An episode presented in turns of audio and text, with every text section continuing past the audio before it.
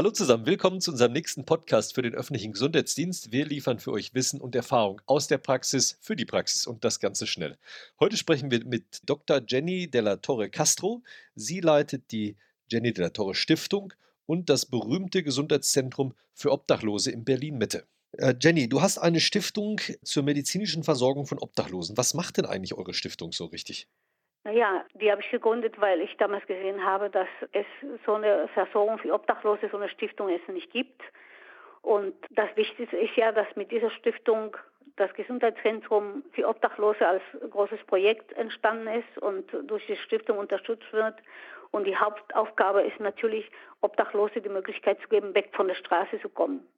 Also jetzt nicht in dem Sinne die Armut zu verwalten, sondern dass sie eine reelle Chance bekommen, weg von der Straße zu kommen und indem wir hier im Zentrum die meisten Probleme der Obdachlosigkeit berücksichtigen. Also soziale Probleme, gesundheitliche Probleme, psychische Probleme, rechtliche Probleme und natürlich auch, man sorgt auch fürs Wohl, also dass sie auch Essen bekommen und äh, Kleidung bekommen und hygienische Möglichkeiten haben, Friseur und so weiter. Also das Zentrum ist sozusagen wie eine Arztpraxis mit weiteren Unterstützungsangeboten. Also mit neben der Ärztin sitzt dann da noch eine Anwältin und eine Sozialarbeiterin oder wie sieht das so ganz konkret aus? Genau, also Sozialarbeiterin ist jeden Tag da. Also die Angebote sind ja nicht äh, jeden Tag, weil es ist je nach Bedarf. Also manche Angebote sind einmal in der Woche, manche zweimal in der Woche, so wie die Psychologin zum Beispiel. Aber dieses, also die Arztpraxis ist jeden Tag da, die Zahnarztpraxis also teilweise ähm, tageweise, je nachdem, wie viel äh, ehrenamtliche Kollegen wir zur Verfügung haben. Dann haben wir auch einen Friseur, der kommt einmal in der Woche. Wie gesagt, die Sozialarbeit nicht jeden Tag da, weil das ist eine sehr wichtige Säule unserer, unserer Arbeit hier. Ohne das funktioniert einfach nicht. Ja, alle anderen Angebote sind täglich und Rechtsanwalt einmal in der Woche. Jetzt haben wir ja nur die Corona-Krise und damit ist ja alles irgendwo in der Welt schwieriger geworden. Wie hat sich denn die Arbeit, die Arbeit in deinem Zentrum im Zusammenhang mit der Corona-Krise verändert? Sind die Herausforderungen größer geworden? Auf jeden Fall, weil wir konnten ja nicht wie früher alle reinlassen und zum Beispiel frühstücken lassen, 20 Leute in einen Raum oder 30. Wir mussten das einschränken und klar, unser Personal hat sich auch natürlich auf das Wesentliche verkleinert, weil meine Kollegen, die ehrenamtlich arbeiten, sind auch, gehören zu einer Risikogruppe. Und wir haben auch ein bisschen die Leistungen eingeschränkt, also die Zeit eingeschränkt, damit wir auch alles desinfizieren können. Und es war natürlich, ja, wir müssen die Patienten natürlich auch jeden kontrollieren. Also nach Fieber, Händedesinfektion und dann gucken, damit sich nicht gegenseitig anstecken. Und wie haben jetzt äh, die, die Patienten darauf reagiert? Weil das ist ja doch ein ganz besonderes Klientel, was ihr als Patienten da habt. Ja, also eigentlich positiv. Also sie haben das verstanden, weil sie haben ja gesehen, dass es ganz viel zugemacht worden ist. Und äh, sie haben diese Einschränkung eigentlich gut angenommen. Sie haben das verstanden, weil sie sagt, das ist ja ihr eigener Schutz, unsere, ihre natürlich auch. Also wir haben gesagt, wir wollen nicht ausfallen, auf gar keinen Fall. Und deshalb müssen wir diese Maßnahmen treffen, dass wir alle gesund bleiben, dass die Patienten sich nicht bei uns anstecken und wir nicht bei ihnen. Du hattest gerade davon gesprochen, dass eure Unterstützerinnen im Zentrum eine Risikogruppe sind. Warum ist das denn? Die meisten meiner Kollegen sind natürlich schon ähm, im Rentenalter teilweise schon über 70, über 80. Und äh, das ist klar, dass äh, sie haben auch Partner zu Hause, die auch krank sind. Und das ist natürlich ein Risiko. Und wie seid ihr jetzt damit umgegangen? Also kommen die dann überhaupt noch zur Arbeit oder wie geht ihr jetzt damit um, wenn ihr naja, so viele die, Risiken habt? Nee, ich habe ich hab gesagt, wir, wir ziehen jetzt alleine erstmal durch und jetzt ab äh, nächste Woche geht es wieder los. Also kommen alle wieder, also die meisten. Und wie stellt ihr jetzt sicher, also gerade wenn ihr mit Kolleginnen und Kollegen aus, sag mal, betagterem Alter zusammenarbeitet, wie stellt ihr sicher, dass die sich nicht anschützen? Also habt ihr genug Masken und sowas? Naja, jetzt haben wir ein bisschen gesammelt, dass wir das auch zur Verfügung stellen können. Also soweit wir immer diese Schutzmaßnahmen treffen können und äh, gewährleisten können, werden wir das machen. Und wenn nicht, dann müssen wir wieder einschränken. Ne? Aber das also, die Gesundheit muss geschützt werden von allen.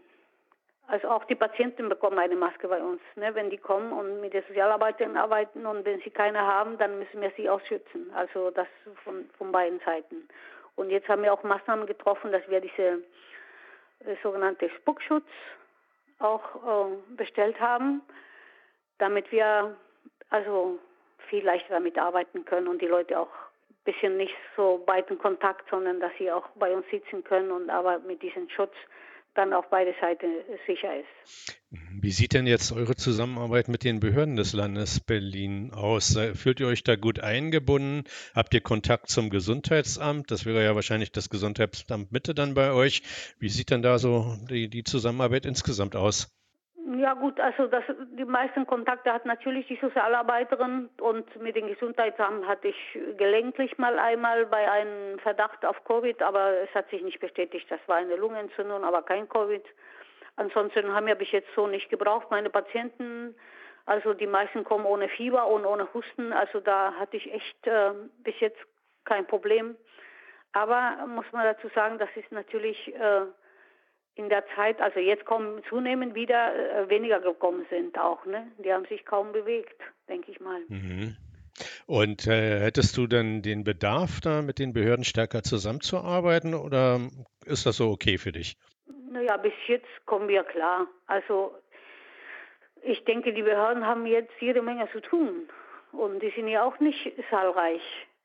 Also wir, werden, wir nehmen schon in Anspruch äh, das, was wir für unsere Patienten brauchen. Also wir arbeiten schon gut mit ihnen zusammen. Was also würdest du dir denn wünschen von den Behörden, also von so einem Gesundheitsamt oder vom Sozialamt, ähm, gerade im Sinne, äh, wie die Behörden hel dir helfen können und deiner Organisation, die besonders vulnerablen Obdachlosen besser zu schützen? Ja, ich würde mir schon wünschen, dass, dass die Patienten eben also eine schnellere Unterbringung bekommen. Also ich habe jetzt auch gehört, dass es die Obdachlose jetzt Gott sei Dank gibt, wo sie, wenn sie sich isolieren müssen 14 Tage, dass sie auch eine Unterkunft haben. Also das ist schon ganz gut. Also klar, man kann sich immer bessere Verhältnisse wünschen, aber im Moment, glaube ich, haben alle sehr viel Stress und viele lange Wartezeiten für bestimmte Sachen. Da, da stelle ich mir direkt die Frage, wenn jemand, der kein, keine Wohnung mehr hat, ja. an Corona erkrankt und dann sozusagen in häusliche Quarantäne gehen soll, wie macht man das denn eigentlich? Tja, da muss man sich echt mit den Behörden auseinandersetzen. Also den einen Patienten, wo wir dachten, könnte sein, dann haben wir ins Krankenhaus gebracht. Die müssen dann aufgenommen werden, weil die können nicht auf der Straße. Weil wir wissen ja nicht, was kommt.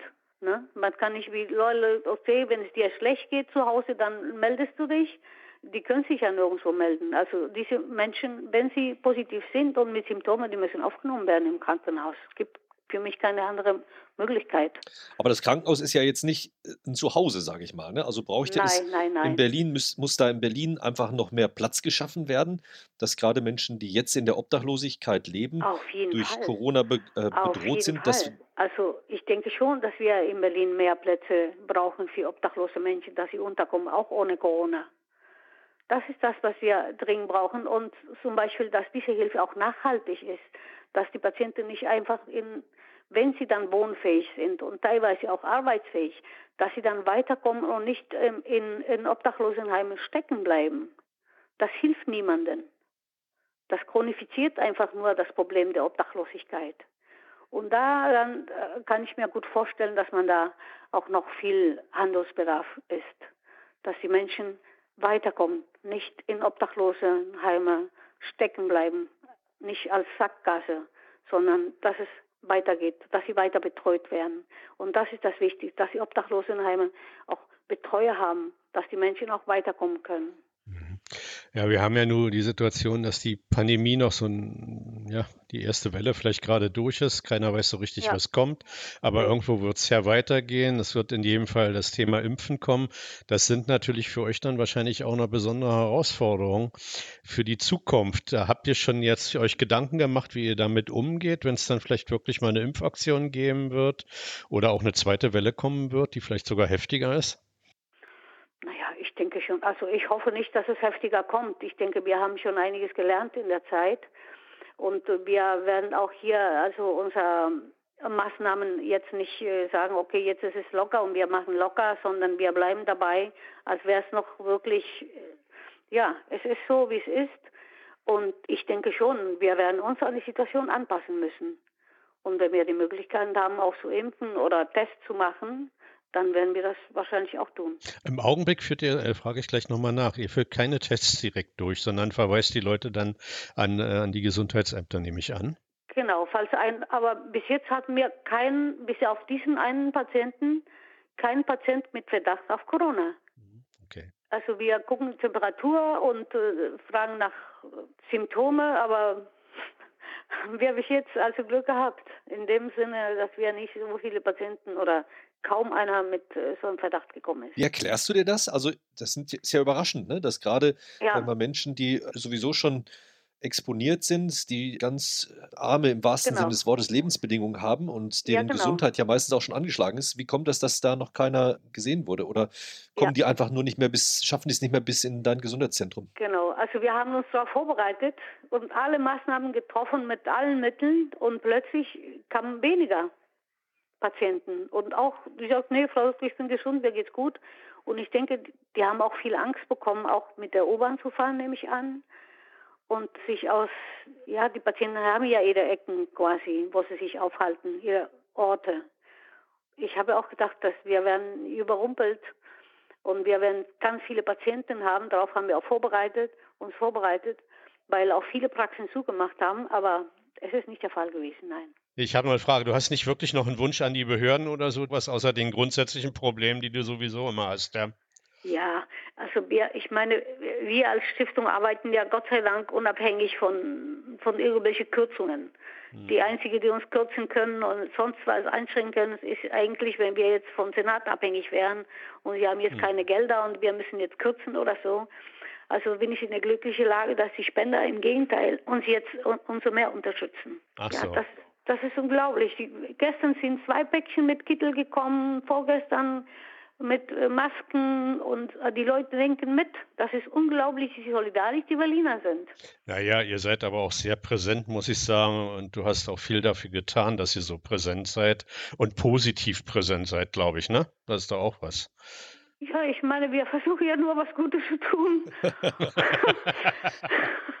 ja. ja, ja, auch das. Und das, wird, das, das wird anerkannt. An. Das wird anerkannt. Ich will es einfach nur helfen und das wollen wir alle hier. Ja. Jenny, vielen Dank für deine Zeit und für deine lebendige Schilderung von deiner Arbeit und der wichtigen Arbeit eures Gesundheitszentrums. Dankeschön. Ja, danke ja, herzlichen auch. Dank. Danke. War eine neue Facette für uns. Danke. Ja, bitte. Tschüss. Tschüss. Tschüss.